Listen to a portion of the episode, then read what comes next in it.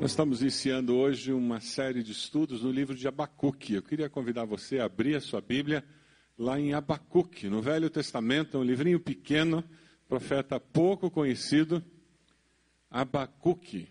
Veja quem está perto de você, se essa pessoa encontrou, conseguiu acessar lá no, seu, no seu telefone, no seu iPad, para que todos possam ler esse texto profeta Abacuque, capítulo 1. Na, no boletim tem um esboço da mensagem para que você possa acompanhar também. Dessa maneira, você pode ir acompanhando o que vai acontecendo na mensagem. Abacuque, capítulo 1, a partir do versículo 1.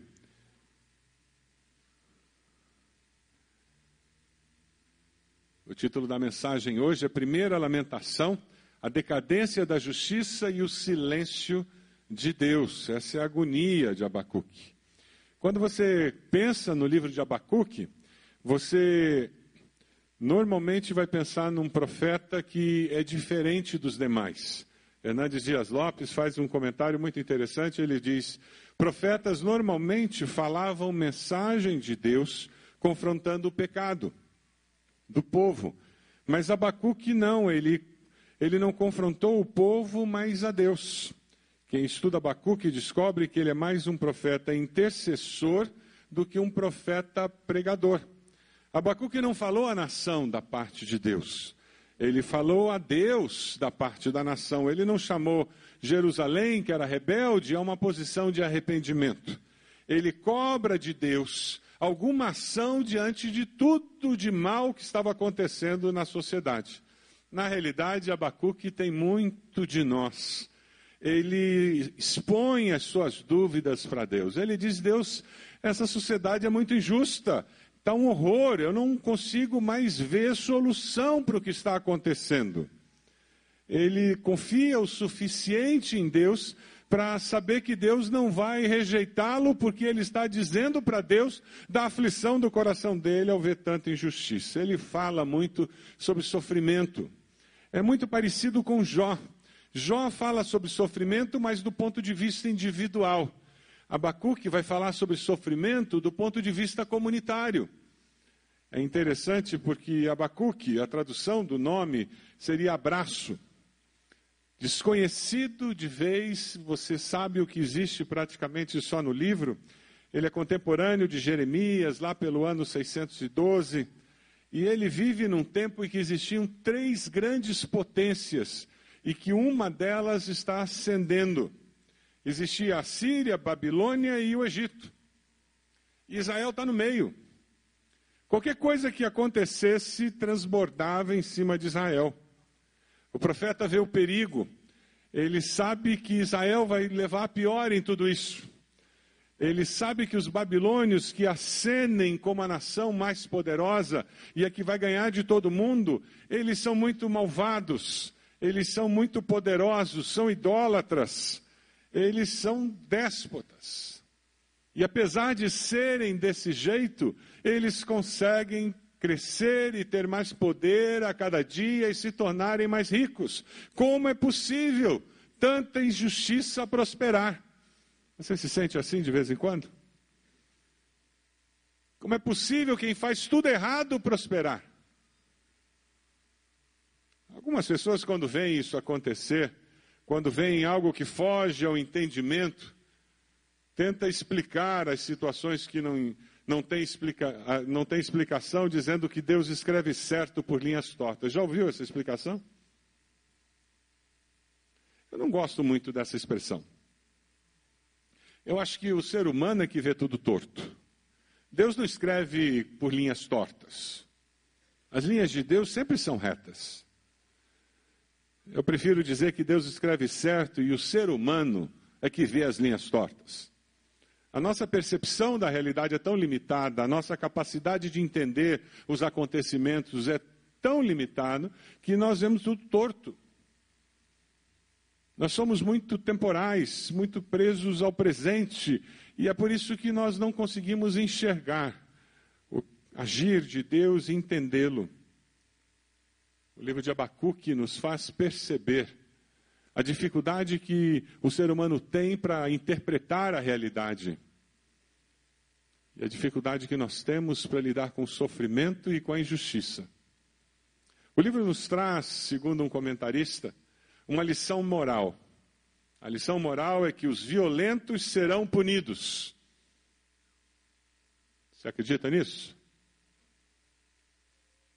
O brasileiro tem muita dificuldade de acreditar nisso, né? Impunidade parece que é pano de fundo na nossa leitura da realidade. O livro nos traz uma lição espiritual. Deus pode fortalecer o que está desanimado. E o livro traz uma lição teológica importantíssima. O justo viverá pela fé. Depois de estudarmos esse livro, eu espero que essas três lições tenham sido absorvidas por nós e nos sirvam de alento para prosseguir, independente das circunstâncias que ao nosso redor. Nos sirvam de alento para intervir nas circunstâncias que estão ao nosso redor. Nos sirvam de alento para nos relacionarmos com o Deus que é soberano sobre a história e que entende a história, mesmo quando ela é impossível de ser compreendida por nós. Vamos ler Abacuque, capítulo 1, a partir do versículo 1. Abacuque 1, a partir do versículo 1. Advertência revelada ao profeta Abacuque: Até quando, Senhor, clamarei por socorro sem que tu ouças? Até quando gritarei a ti violência sem que tragas salvação? Por que me fazes ver a injustiça e contemplar a maldade? A destruição e a violência estão diante de mim, a luta e conflito por todo lado. Por isso a lei se enfraquece, a justiça nunca prevalece.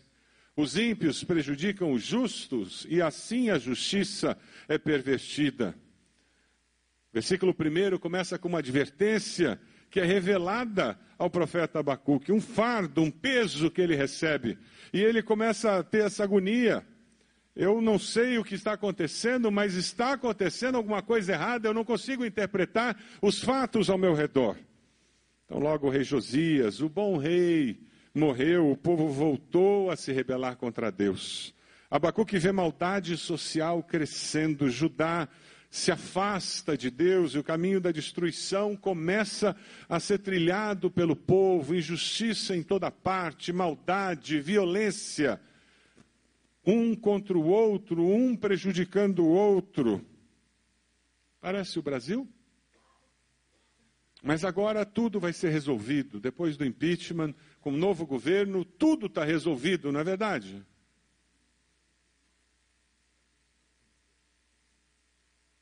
É só prender mais um político, está tudo resolvido, não é verdade? Nós vivemos num mundo degradado moralmente, degradado espiritualmente, degradado legalmente. A justiça ela é ineficiente. Os ricos, poderosos torcem a justiça a seu favor. E a todo tempo, a todo instante, nós vemos isso acontecer. Ela foi chamada de rata e de piranha. A garota estuprada diz ter se sentido um lixo. Essa é a manchete. Eu me senti um lixo, não queria que outra pessoa se sentisse assim, disse em entrevista ao jornal o Globo. Adolescente de 16 anos, vítima de estupro coletivo em uma comunidade de Jacarepaguá, na zona oeste do Rio. 33 homens.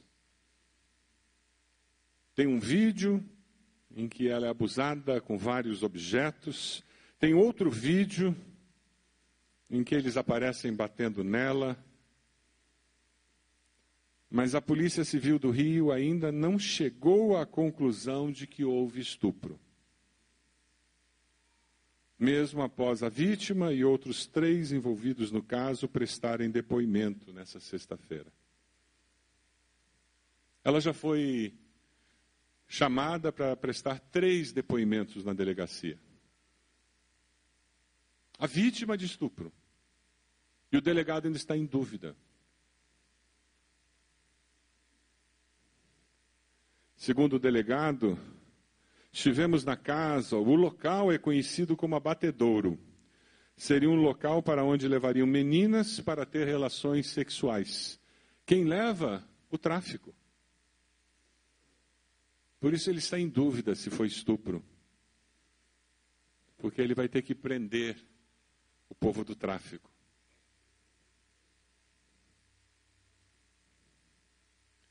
Injustiça em nossa sociedade.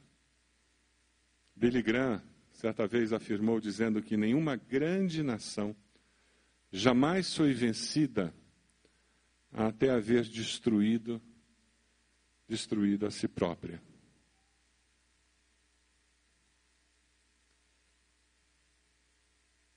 A sua família será vencida quando ela se autodestruir.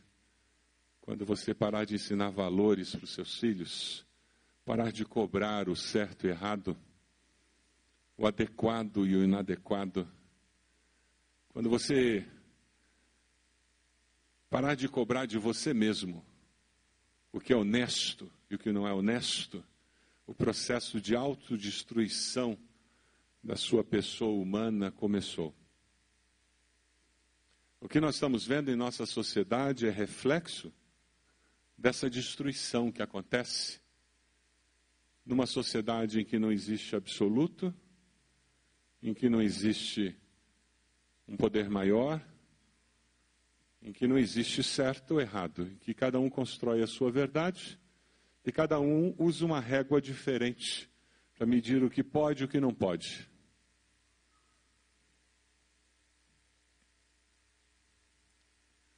Que mulher aceitaria ser estuprada por 30 homens ou por um homem?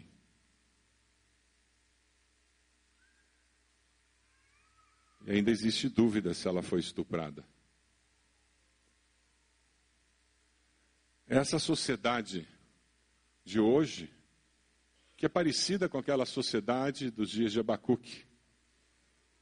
A crise de Abacuque ele diz no versículo 2: Até quando, Senhor, clamarei por socorro sem que tu ouças? Até quando eu gritarei violência sem que tragas salvação? A crise do silêncio de Deus, será que Deus não intervém? Você não tem momentos em que você cansa de ver jornal nacional, Record, de ler noticiário, ler gazeta, ler revista? Tem horas que a gente perde a paciência, não é verdade? Até quando? Até quando? Até quando, Senhor? A questão é se você está orando a Deus, se você está clamando. A grande virtude de Abacuque é que, ao invés de ficar passivamente desanimado e olhando a desgraça ao redor, dizendo, ó vida, ó céus, ó azar, ele foi buscar a Deus dizendo, Deus, na minha teologia, o Senhor é um Deus que intervém no universo. Na sua teologia, Deus intervém no universo? Ou você é um cristão deísta? Que coloca Deus num canto, numa mesinha do universo, jogando paciência e esperando a eternidade passar? O meu Deus está vivo e ativo no planeta Terra. O seu também está?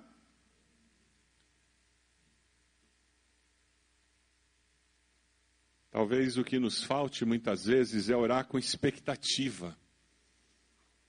Porque quando oramos com expectativa, somos surpreendidos com a intervenção de Deus na história da nossa vida, na história da nossa família, na história da nossa nação. Será que nós cremos que Deus pode intervir no Congresso? Deus pode intervir no Brasil? Será que cremos mesmo? Eu ouvi uma história que eu acho muito engraçada, talvez você já tenha ouvido. Isso aconteceu nos Estados Unidos. Uma cidadezinha pequena, não tinha bar na cidade. E pasmem, alguém abriu um bar na cidade do lado da igreja. O povo da igreja ficou indignado Imediatamente, o que, que crente faz? Marcar uma reunião de oração todo dia de manhã, pedindo a Deus para fechar o bar. Durante meses, antes de ir para o trabalho, todos passavam pela igreja, se reuniam, faziam uma reunião de oração, pedindo a Deus para fechar o bar. E iam trabalhar. Meses. Veio uma tempestade. Sabe aquelas tempestades de verão? Nuvens escuras, raios, trovões. Um raio caiu em cima do bar, pegou fogo, queimou tudo, até os alicerces. Não sobrou nada do bar. Semanas depois, o oficial de justiça veio na igreja, entregou uma intimação para o pastor.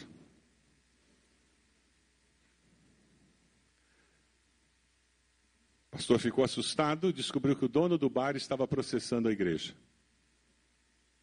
Ele dizia que as orações dos crentes foram responsáveis pelo incêndio.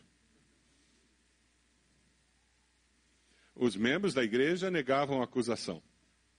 Diziam que não tinham nada a ver com o incêndio. Depois de ouvidas ambas as partes, o juiz concluiu e escreveu na sentença. Eu realmente não sei que decisão tomar, ele disse. Porque a impressão que eu tenho é que o dono do bar crê em oração. E que os membros da igreja não creem em oração.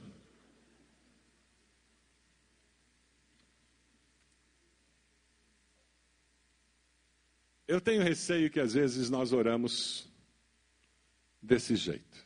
Eu não sei se foi Deus que mandou o raio para queimar aquele bar ou não, mas oração sem expectativa pode ser descrença disfarçada.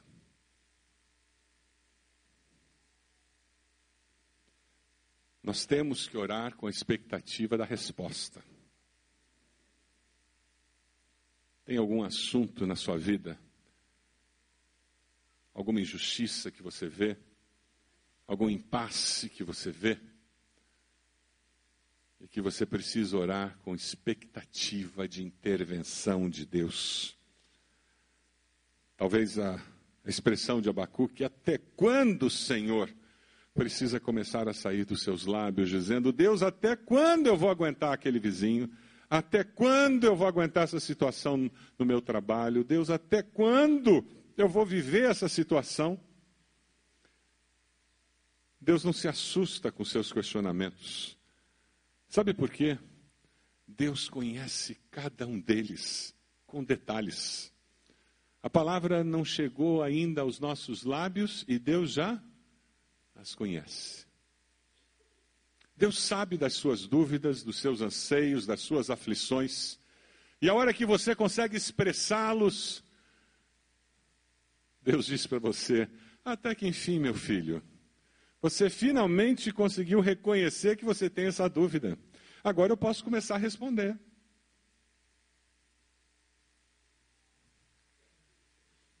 Sabe, é interessante porque os cristãos primitivos tinham mesmo mesma dificuldade lá em Apocalipse.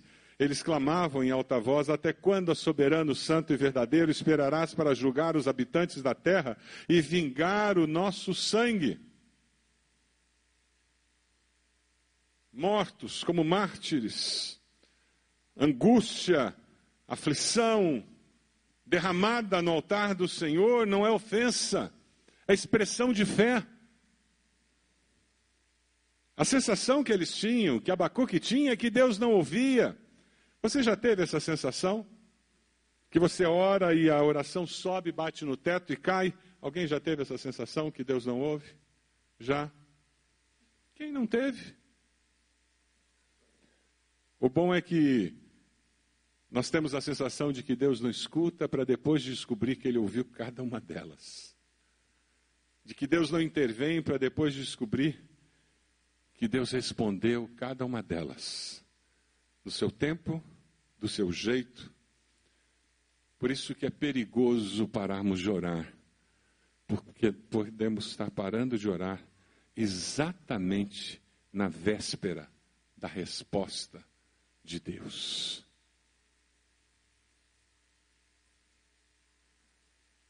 Abacuque reclama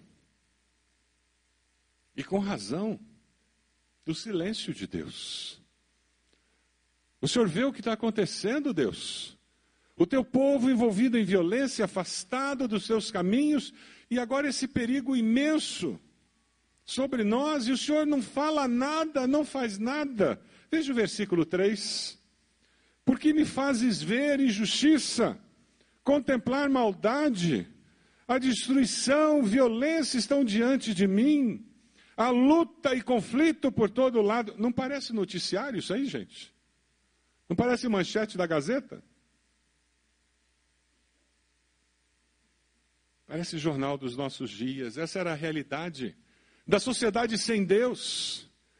Justamente o oposto do que Balaão viu no passado. Balaão, em Números 23, 21, olha o que, que ele diz. Vamos ler juntos o texto? Vamos lá. Nenhuma desgraça se vê em Jacó, nenhum sofrimento em Israel. O Senhor, o seu Deus, está com eles. O brado de aclamação do rei está no meio deles. O oposto. O povo estava seguindo a Deus, o povo estava caminhando com Deus e o resultado é que o rei estava presente. O ambiente era outro, o momento era outro. Talvez fazer uma paráfrase desse texto, usando a linguagem de hoje, seria: vejo que no futuro do povo do Brasil não há desgraça nem sofrimentos. O Senhor, seu Deus, está com eles. E o povo brasileiro está gritando que o Senhor é o seu Deus. Soa bem isso? Vamos ler juntos? Vejo que no futuro do povo do Brasil não há desgraça nem sofrimentos. O Senhor, seu Deus, está com eles. E o povo brasileiro está gritando que o Senhor é o seu rei. É essa mudança. O mesmo povo, no momento Abacuque chora violência, desgraça, sofrimento, afastamento de Deus. Mas num outro momento, o retrato é outro é alegria, é paz, harmonia, porque o povo está com Deus.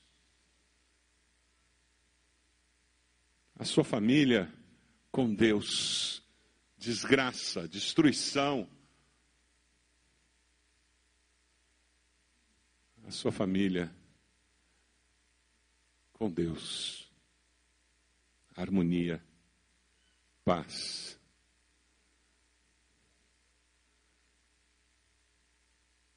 É desse jeito. Quando o Senhor é Deus na minha vida, na sua vida. Quando o Senhor é Deus na sua família. Quando o Senhor é Deus na nossa nação. O futuro é diferente. A história é escrita de uma forma diferente. Precisamos orar com expectativa e clamar por uma história nova.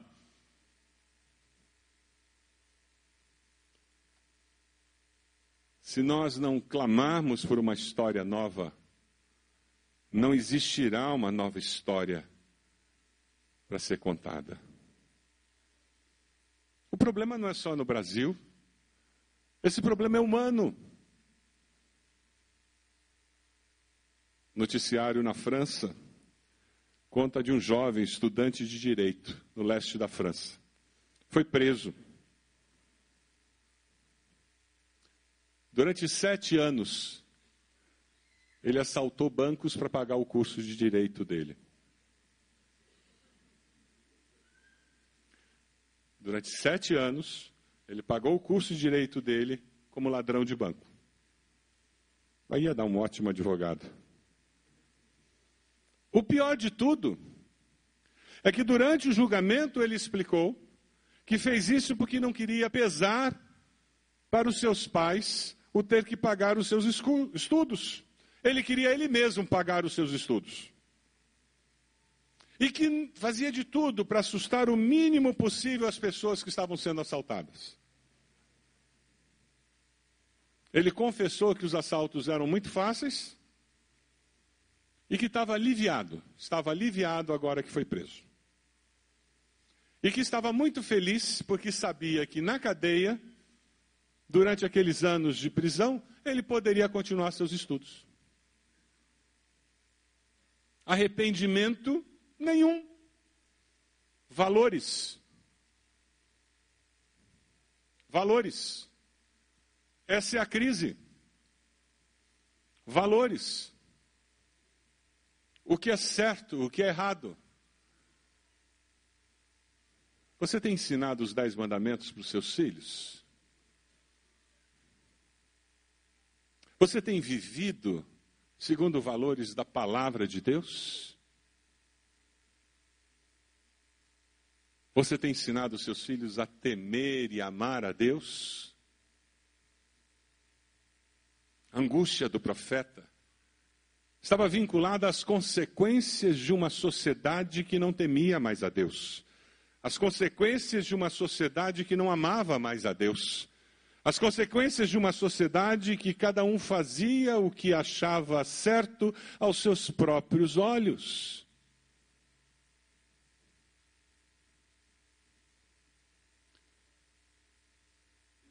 Quando um discípulo do Senhor está vivendo numa sociedade assim, ele tem liberdade sim para dizer: Até quando, Senhor? Até quando? Porque ele vai descobrir que Deus está agindo todo o tempo a nosso favor. É verdade que a lei se enfraquece, é verdade que a justiça não prevalece, que os ímpios prejudicam os justos, e assim a justiça é pervertida, é verdade. Mas é pela fé que ele vai permanecer. Pastor Isaltino Coelho faz uma afirmação muito interessante. Ele diz que a certeza da impunidade é um poderoso estímulo para o transgressor. É esta a razão moral pela qual o crime deve ser punido. Além de ser transgressão, é estímulo. É por esta razão que o cristão não compactua com o mal. Ser conivente é estimular o erro. No meio dessa sociedade, você não compactua com a impunidade, você não compactua com o mal, você não estimula o crime, porque você não é passivo. Quando nós, como igreja, nos envolvemos com as dez medidas e arrecadamos aquele número significativo de assinatura, o que nós dissemos é: nós não somos passivos. Infelizmente, muitos de nós temos uma concepção de que ser cristão é tentar viver certinho no meu canto e não me incomode e eu não me envolvo com nada. Não existe essa possibilidade dentro da sociedade. A aflição de Abacuque é porque ele sabia que não dava para ser alguém que ama e teme a Deus e viver desse jeito, simplesmente indiferente. Não existe a possibilidade de passividade no reino de Deus. Quando nós nos envolvemos com as dez medidas, o que nós começamos a fazer como igreja é dizer: nós temos que, de alguma maneira, intervir nessa sociedade e foi algo muito pequeno, mas já foi um movimento nosso na direção certa. E eu creio que nós podemos fazer muito mais como igreja. Amém?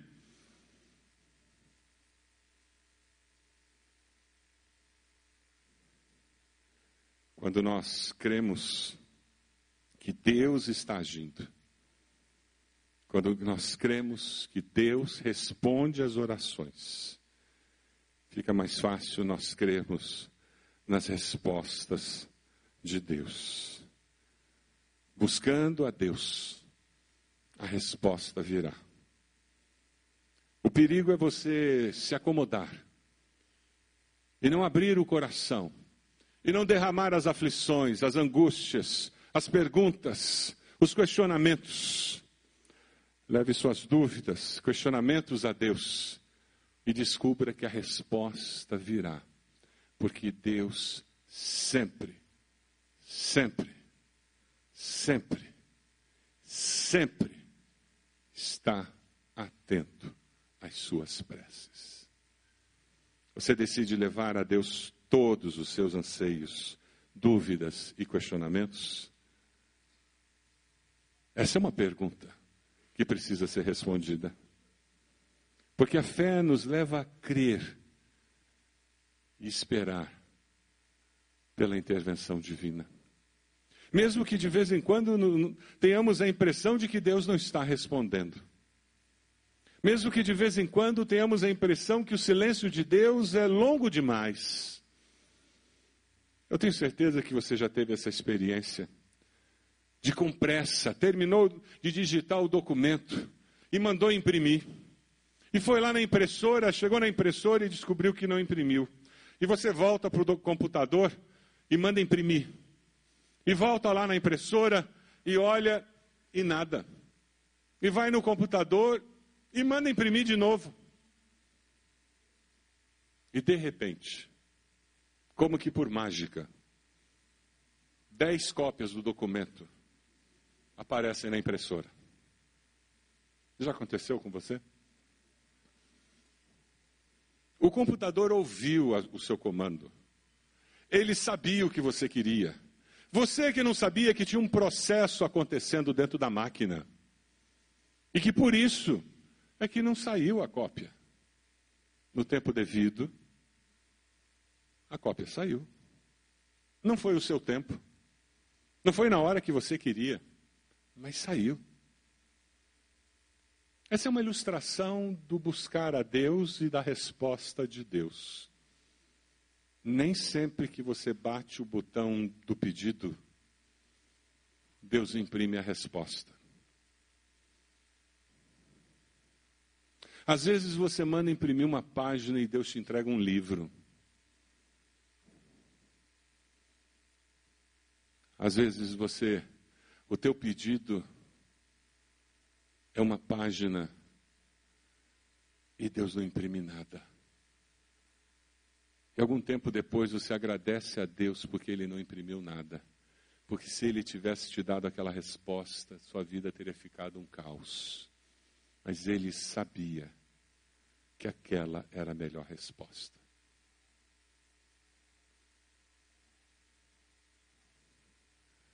Você decide confiar em Deus, abrir o coração para Deus e confiar que Deus está no controle da história da sua vida.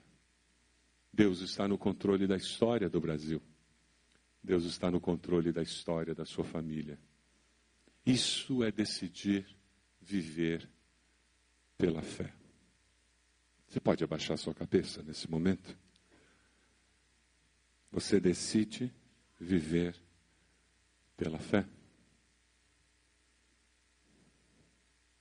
Momento de decisão. Tem alguma área na sua vida pessoal, alguma dúvida, algum questionamento que precisa ser colocado diante do Senhor? Deus não tem medo das suas perguntas, dos seus anseios, das suas dificuldades. Pelo contrário, Ele já os conhece. Coloque-os diante do Senhor nesse momento. Existem aflições de alma, coloque isso diante do Senhor. Quem sabe é a situação política do Brasil que tem tirado você do sério. Coloque isso diante de Deus e diga: Deus, eu preciso de um mover do Senhor na minha alma com relação a isso. Eu preciso viver pela fé. Você está colocando diante do Senhor uma decisão nessa manhã. Eu vou convidar você a colocar-se de joelhos onde você está, com esse gesto dizendo: Deus falou comigo.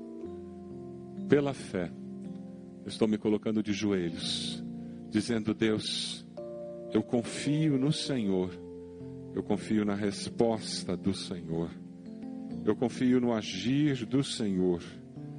Eu sei que o Senhor há de responder no tempo do Senhor. O Senhor há de intervir nessa situação, como só o Senhor sabe intervir. Derrama o seu coração diante de Deus. Existe aflição, existe dúvida. Coloque isso diante de Deus. Confie no Senhor. A resposta vem do Senhor.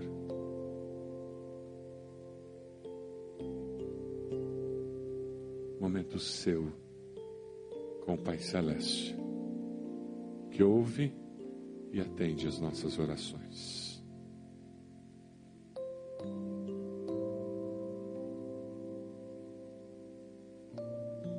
Deus amado, nós somos teu povo, Senhor.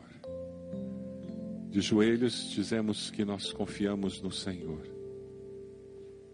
Dependemos do Senhor e vivemos pela fé no Senhor.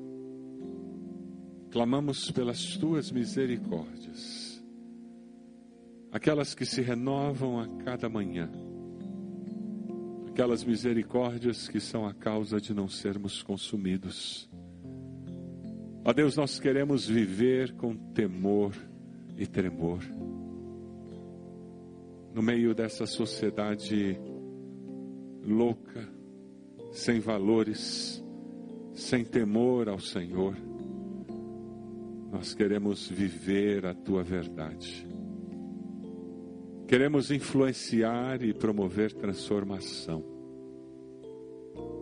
Queremos viver com certeza da tua intervenção, trazendo esperança para os desesperançados.